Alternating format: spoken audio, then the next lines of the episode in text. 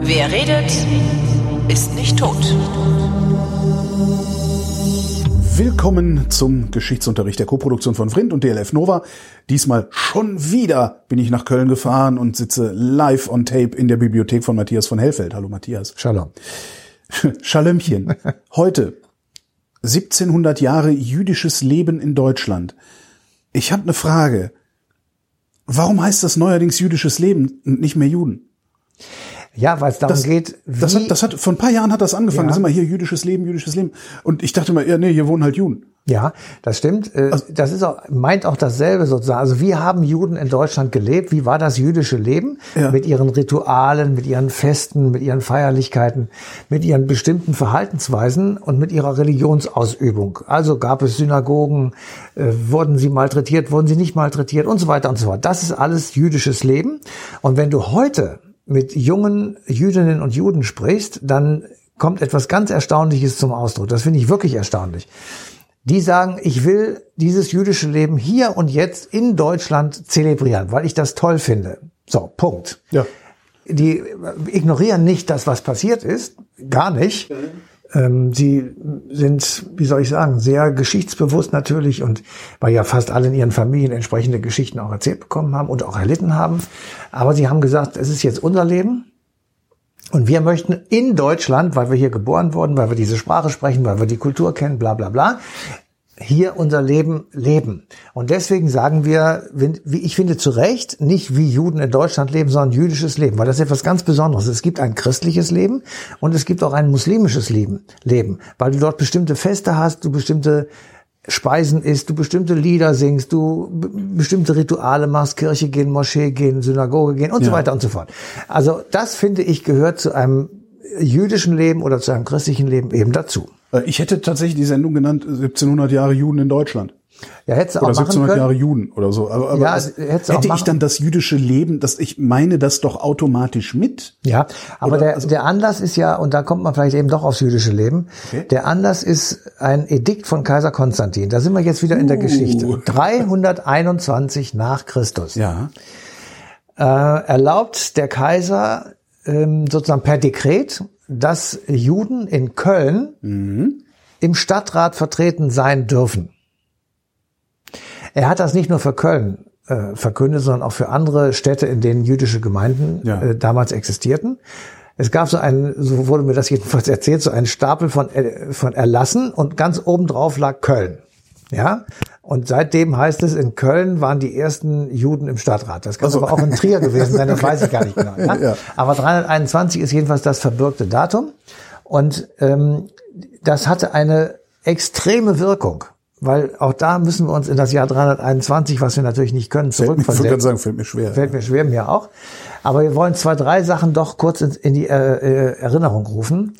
Die Juden waren aus ihrer Heimat vertrieben. Es hat äh, gegen die Römer, die damals äh, die Levante besetzt hatten, Provinzen gegründet haben, mehrere Aufstände gegeben. Der letzte war 132 und bis 135 der berühmte Bar Kochba-Aufstand. Alle Aufstände der Juden wurden von der römischen Militär, ähm, von Militär, vom römischen Militär unterdrückt und niedergeschlagen. Und Heil- Kaiser Hadrian, der Anfang des äh, zweiten Jahrhunderts in Rom residierte als Kaiser, sprach das Verbot aus, dass Juden in Jerusalem wieder leben dürfen. Also sie wurden aus Jerusalem, ihrer spirituellen Hauptstadt, ausgewiesen. Und zwar ohne Zeitbeschränkung.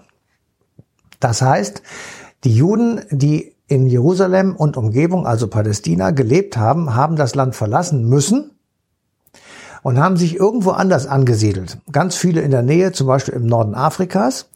Ähm, ganz viele sind in die arabischen Nachbarländer gegangen oder in die Gegenden, wo eben ein Leben möglich war und haben dort jüdische Gemeinden gegründet.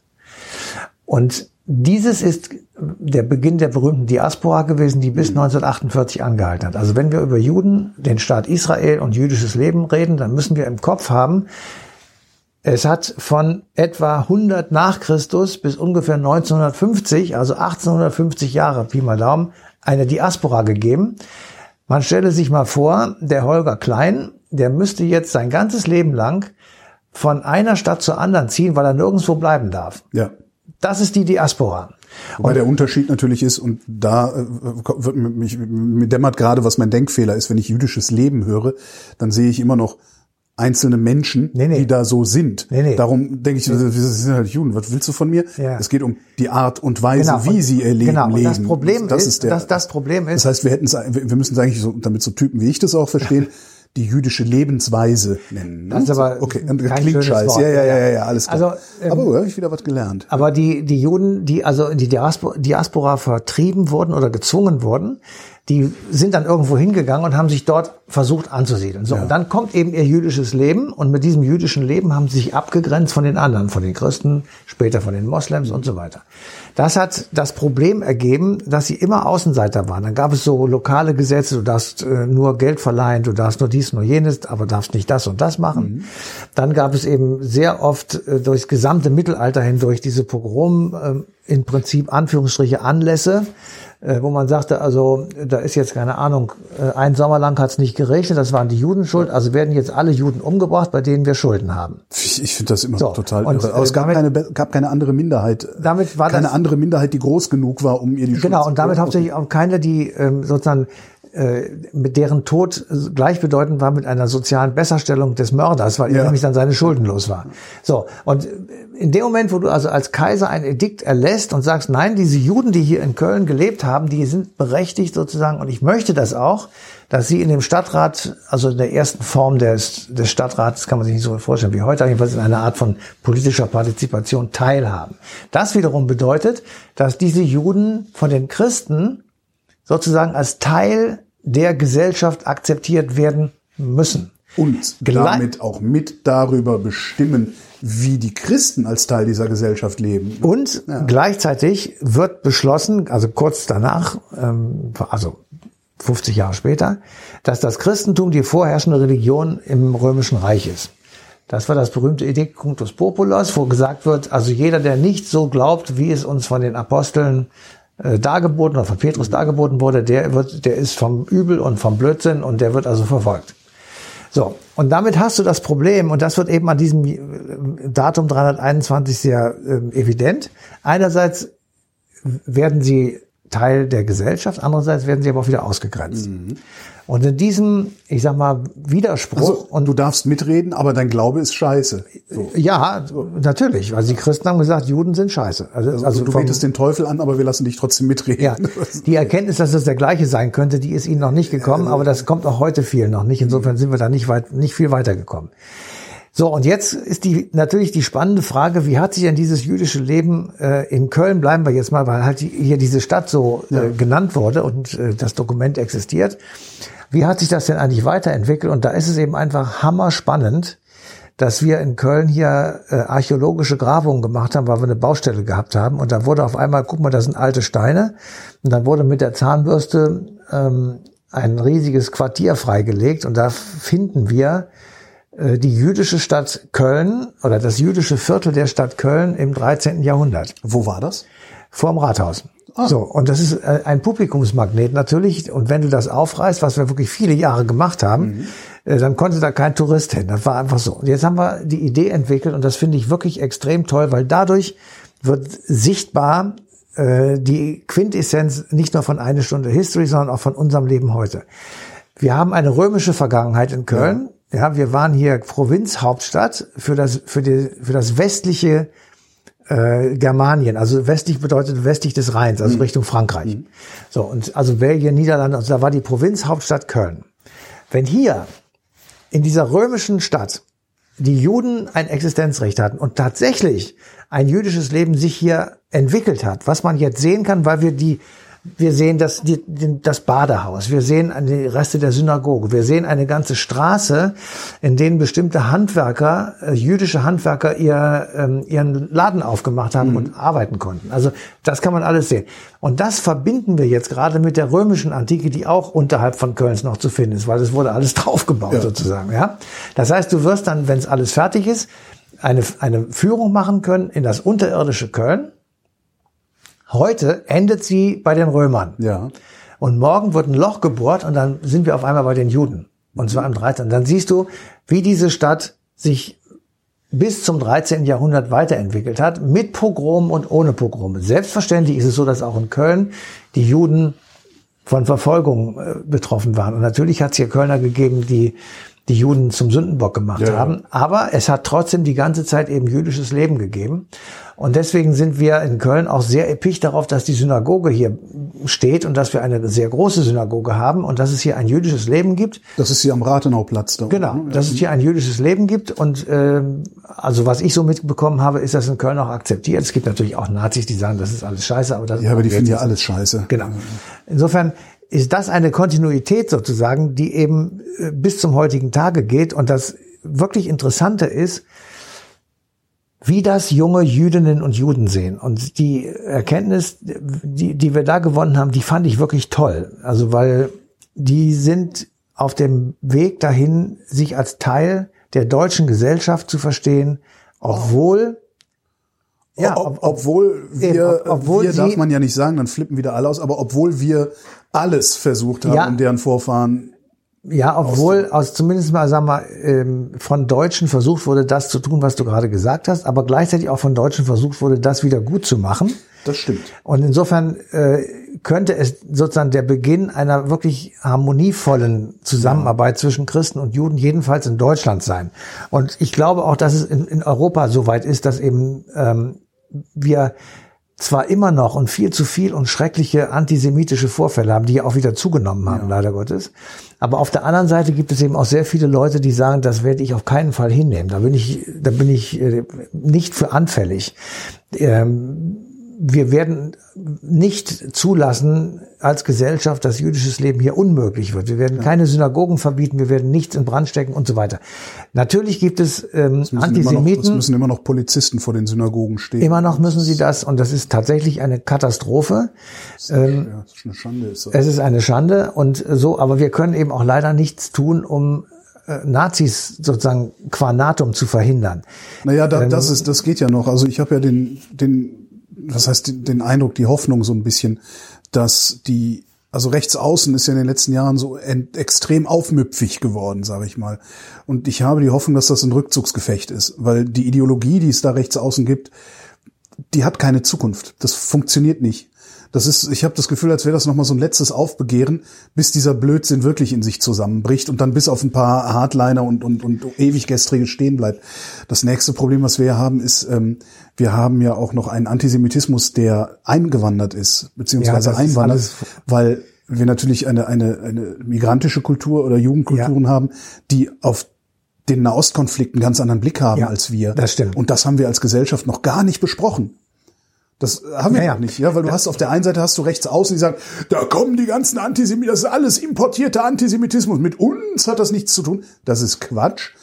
Und auf der anderen Seite stehen alle und sagen, nein, wir müssen da vorsichtig sein. Aber das, ist, glaube ich, eine Diskussion, die wir noch führen müssen. Ja, wir müssen natürlich handeln. Wir müssen, wir müssen tatsächlich handeln. Also wir können nicht einfach so die, die Leute ohne, ich sag mal, zu prüfen, wobei das natürlich schwierig ist. Das ist schon klar.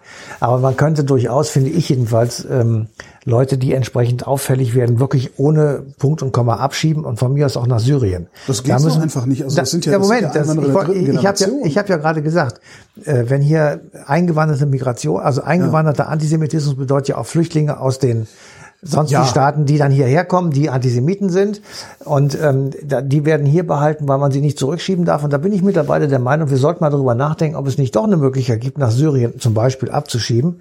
Ähm, wenn jemand Finde ich, an der Stelle die, die falsche Diskussion, weil was da an Antisemitismus einwandert, fällt ja auch auf einen fruchtbaren Boden. Moment. Und dieser fruchtbare Boden besteht ja nicht nur aus den armen Das Antisemiten. meine ich ja nicht, aber das ist eine Quelle.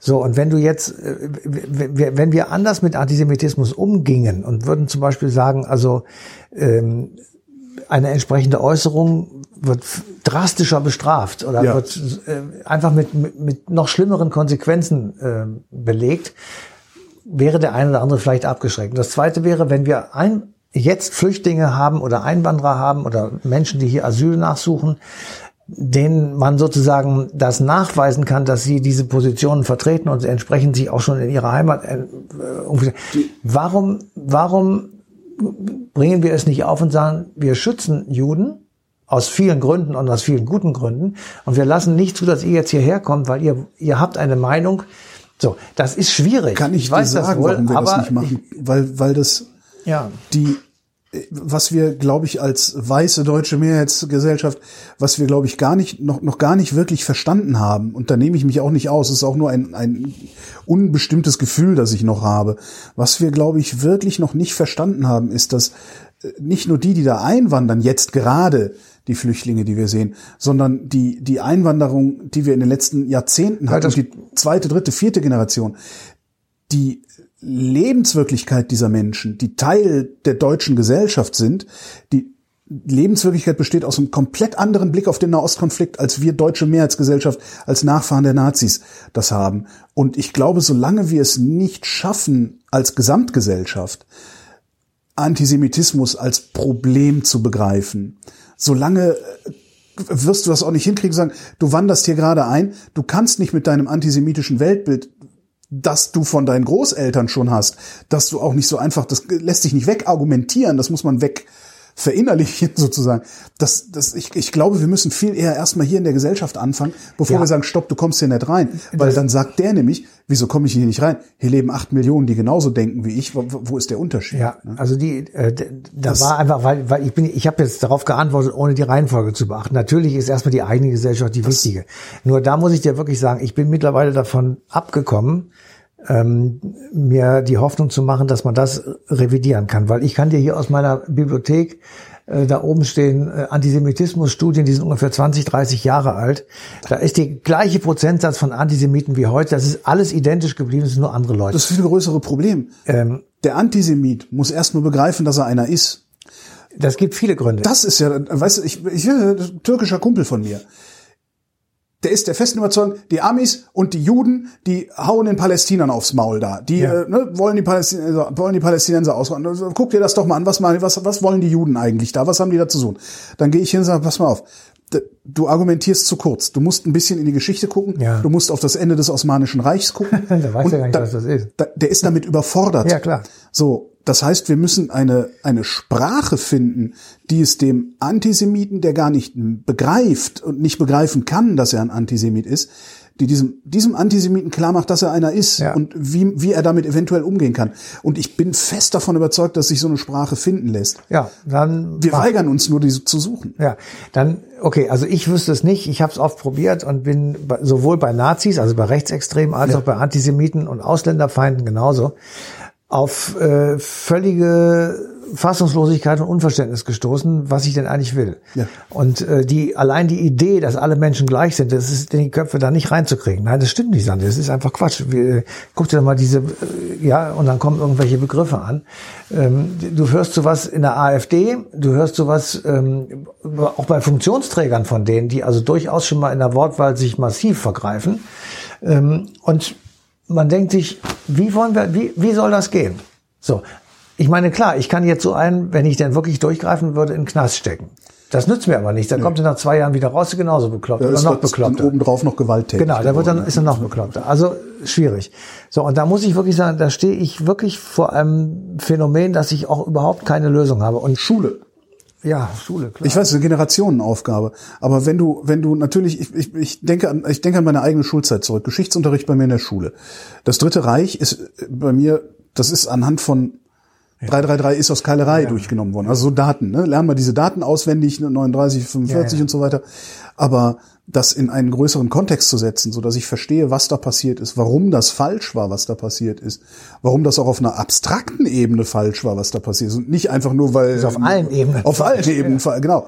Aber klar, du kannst jedem ist vermittelbar immer 45 Millionen Tote, das ist das, sowas macht man nicht, das gehört sich nicht.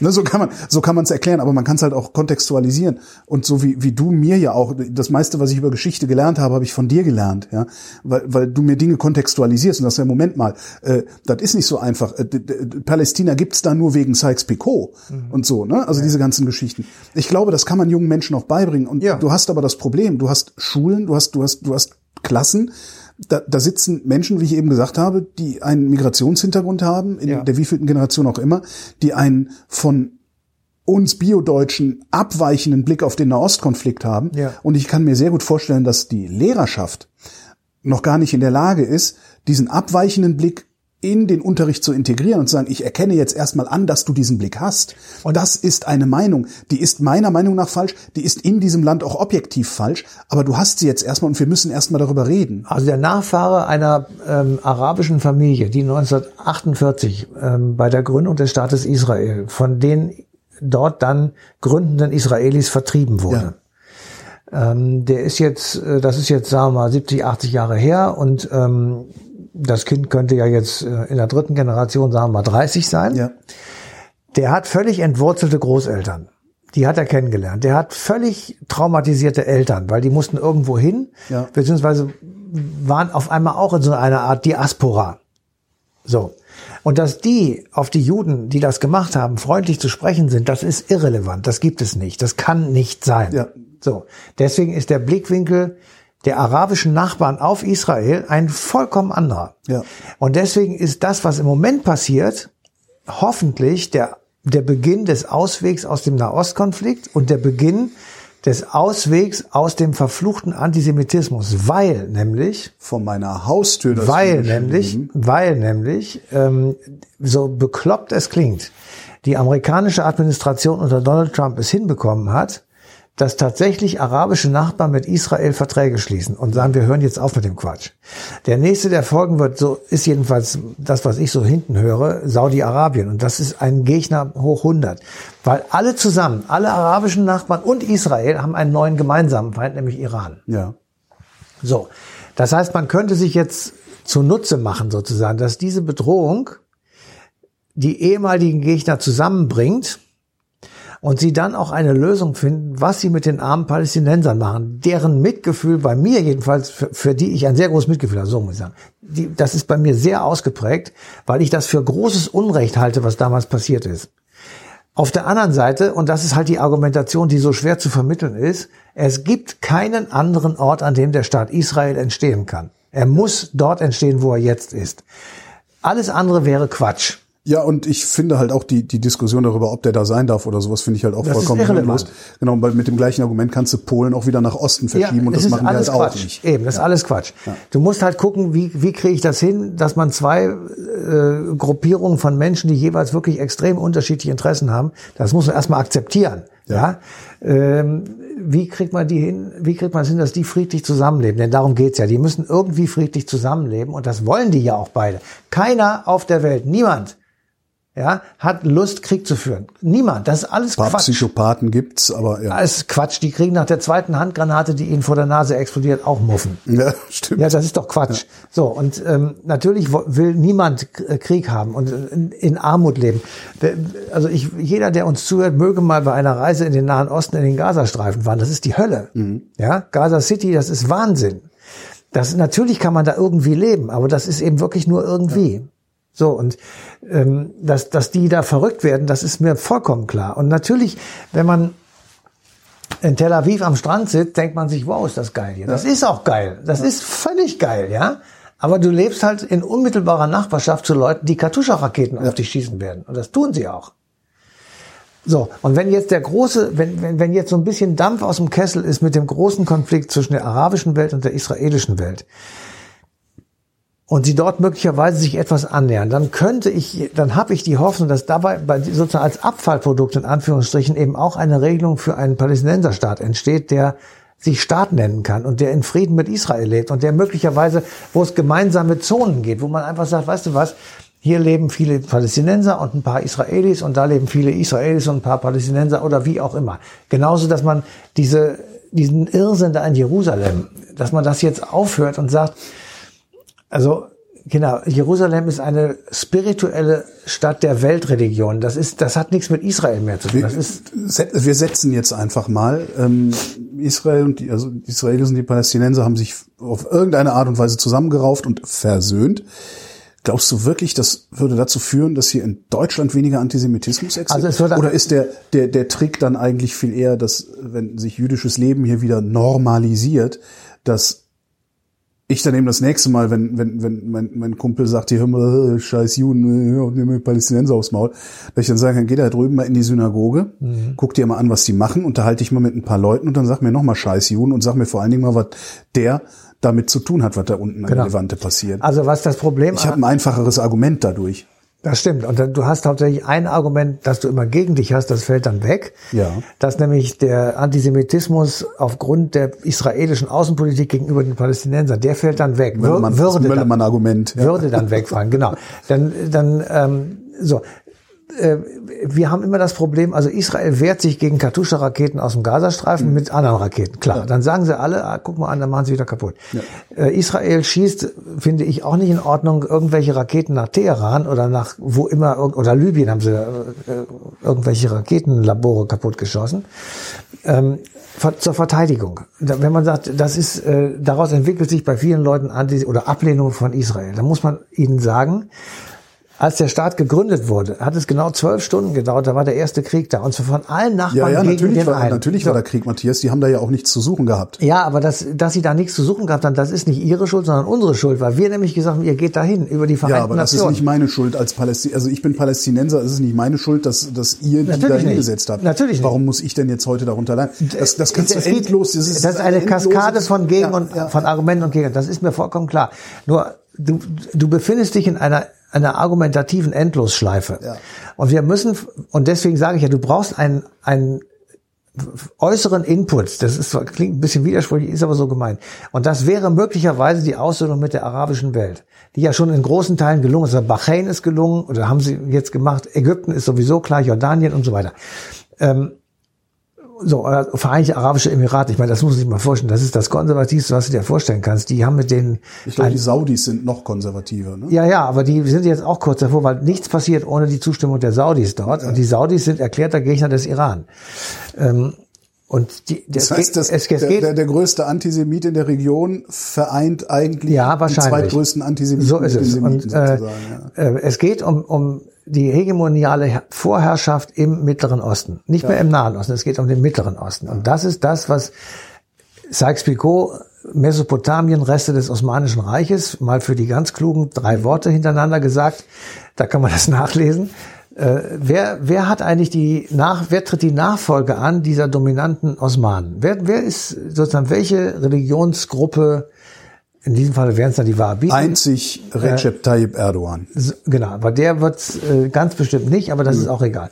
Aber ich sage nur, äh, und dann hast du einfach, ein- dann hast du einen, einen Paradigmenwechsel auf einmal. Dann hast du eine völlig neue Situation und dann werden sich Dinge Hoffentlich jedenfalls, wenn das überhaupt dazu kommt, das weiß ich ja gar nicht, aber dann können sich einfach Dinge lösen und dann kann man sagen, okay, das ist jetzt weg, dann kann man das ja eigentlich auch sein lassen und so weiter. Und dann gibt es so einen Dominoeffekt, der dann möglicherweise jedenfalls dahin führt, dass wir ein etwas größeres Verständnis haben, sowohl für die Palästinenser, das ist ja bei uns sowieso schon da, aber eben auch für die Israelis, das ist bei uns auch da, aber nicht bei so vielen Leuten und die könnten dann einfach vielleicht auch sagen, ja, das ist auch wirklich scheiße gewesen. Wenn du mal überlegst, ähm, man möge einfach nur mal auf die Landkarte gucken. Israel ist ein kleines, schmales Handtuch an der, Leva an der Mittelmeerküste. Und drumherum sind lauter riesen islamische Brocken. Ja. So, und die könnten, wenn sie wollten, auf dieses Land losgehen und platt machen. Das geht aber, das machen sie deshalb nicht, weil Israel sich unentwegt hochgerüstet hat und ein, ein waffenstarrender, ja, aber eine Demokratie ist. Ja, also Israel ist eine, Nach die einzige, die dort funktioniert, die einzige. Ist zwar ein rechtsautoritärer Typ gerade irgendwie am. Aber die Araber sind in der Regierung mit beteiligt. Das ist wichtig. Das, Ja. ist, das sind acht Parteien in der Regierung. Davon ist eine die, die Vertretung der Araber in Israel. So, die kriegen jetzt auch Geld, die werden subventioniert. Das heißt, es gibt ja auch auf der anderen Seite eben Wege und, und ähm, ja, Pfade, die jetzt beschritten werden, in denen Israel auf der einen Seite wirklich rechts ist und konservativ und auch radikal. Aber das muss es nicht unbedingt bleiben. Vor allen Dingen wird es das nicht bleiben, wenn da unten mal ein bisschen Ruhe einkehrt. Also diese Radikalität, die, die, das- die, ist ja klar. nur vorhanden, weil da unten die ganze Zeit Aufruhr ist. Ich hätte auch lieber, wenn, wenn weiß ich, wenn, wenn Polen, Frankreich, Belgien, die Niederlande und Dänemark uns die ganze Zeit mit Krieg bedrohen würden, da hätte ich aber auch lieber jemand anderen als Robert Habeck als Kanzler. Ja. Also Ja, das stimmt schon. Also äh, ich, das ist ja, das, äh, ja, das ist, Also, ist richtig. Aber ich will, ich, ich, äh, ich möchte nochmal wirklich einfach weil das der Fairness halber gesagt werden muss, Israel ist eine funktionierende Demokratie, ja. die sich äh, in Krisenzeiten leistet, ihren Präsidenten ins Gefängnis zu stecken oder ehemaligen Gefäng äh, Präsidenten ins Gefängnis zu stecken, die sich einen Regierungswechsel leistet, die dreimal im Jahr wählt, weil einfach äh, keine vernünftige Regierung zustande kommt und die jetzt eine Koalition stabil hat aus acht Parteien. Das hat es auf der Welt, glaube ich, nicht, hin, ja. äh, nicht gegeben. Und insofern ähm, sind wir jetzt vom jüdischen Leben des Jahres 321 nach Christus in Köln. Schon wieder im Nahen Osten. Auf den Nahostkonflikt des Jahres 2021 geraten. Und wie der gelöst wird, das haben wir in einer anderen Sendung schon mal besprochen. Mal gucken, ob ihr findet, was ich da genau. vorgeschlagen habe. Matthias von Hellfeld, vielen Dank. Gerne. Und euch wie immer vielen Dank für die Aufmerksamkeit und der Verweis auf eine Stunde History. Da läuft die passende Ausgabe am 22. November 2021, 22, 2021, am 22. November 2021 äh, auf DLF Nova habe ich glaube ich auch schon gesagt. Mach ja, einfach noch. Schaltet's ein.